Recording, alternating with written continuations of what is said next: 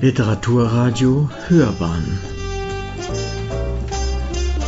Abseits vom Mainstream.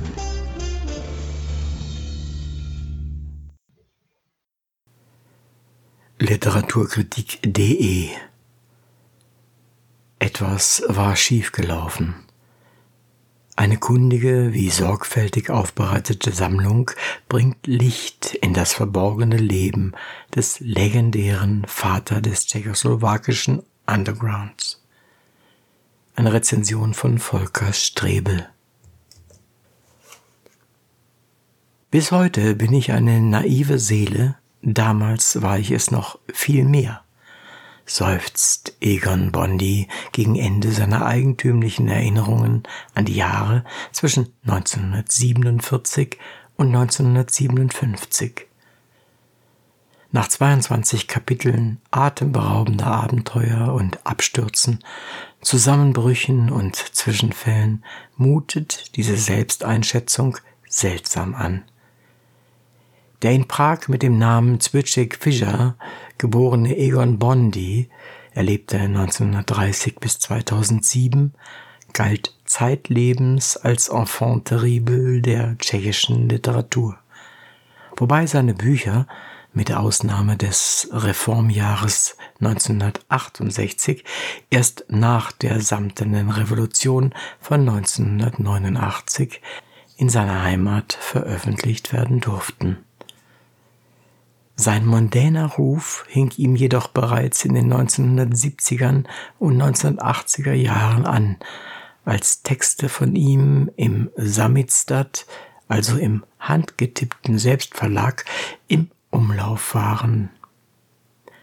Für Egon Bondi eröffnete sich damals ein besonderer Wirkungskreis, als halblegale Konzerte der legendären Rockgruppe Plastic People of the Universe von sich reden machten, in welchen Gedichte von Bondi vertont worden waren. Bondi und die Plastics hatten sich in einer Prager Kneipe kennengelernt und Gefallen aneinander gefunden. Mit den vorliegenden Erinnerungen 1981 ohne jede Chance auf eine Veröffentlichung niedergeschrieben, werden erstmals biografische Einblicke in Bondis frühe Jahre ermöglicht. Seit seiner Jugend hatte er sich als revolutionärer Marxist und Trotzkist verstanden. Den kommunistischen Umsturz im Februar 1948 begleitete er mit einer roten Fahne.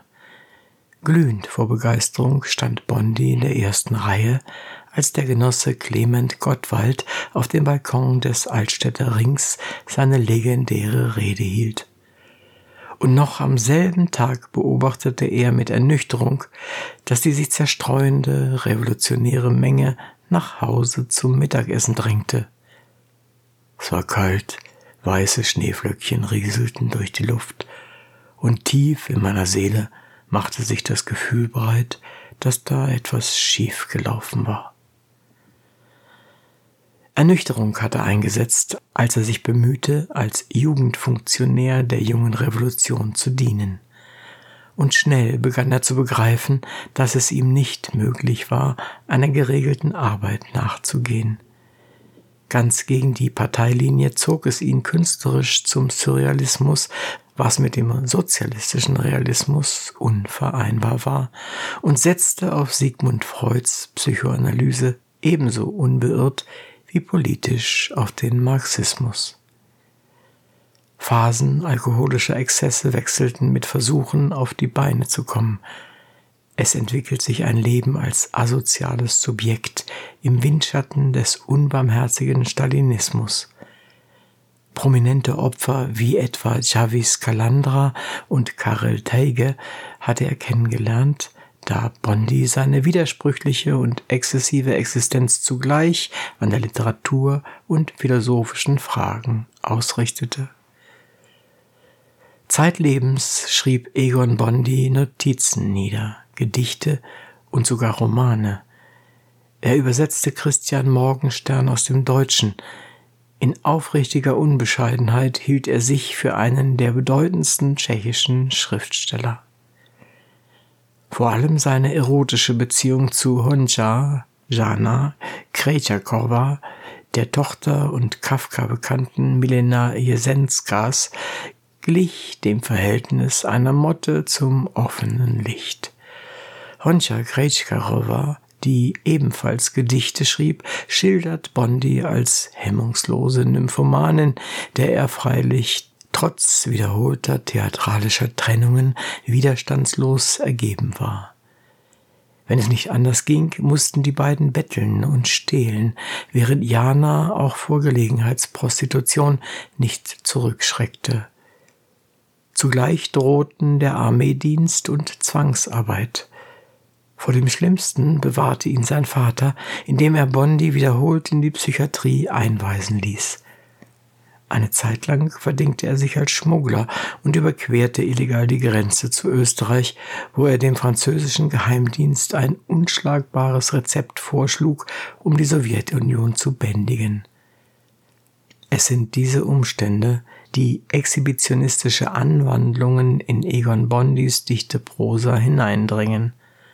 Und doch liegen zugleich zeitgeschichtliche Einblicke aus einer Perspektive der Hinterhöfe, jenseits des offiziellen Pathos eines Aufbaus der kommunistischen Gesellschaft vor.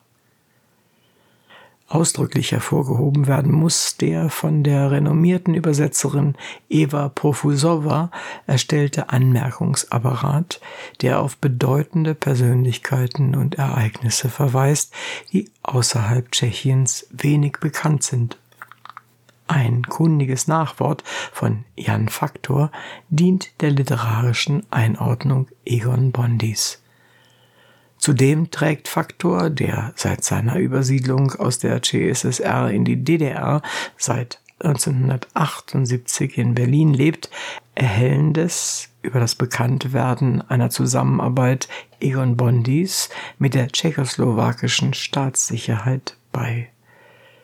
In den 1990er Jahren waren entsprechende Belege veröffentlicht worden.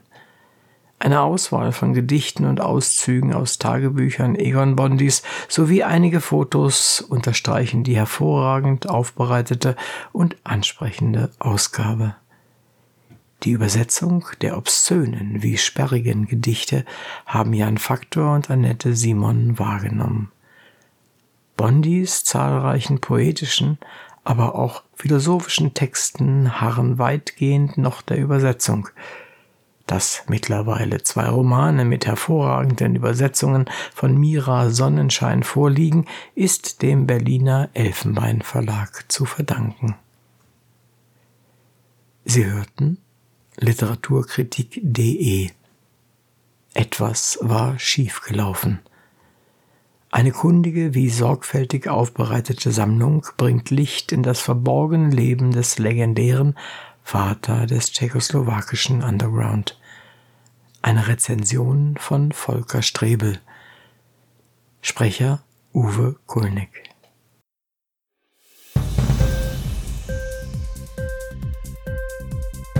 Hat dir die Sendung gefallen?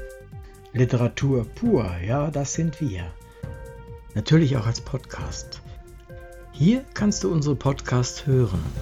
Anchor, Spotify, Apple Podcasts, iTunes, Google Podcasts, Radio.de und viele andere mehr.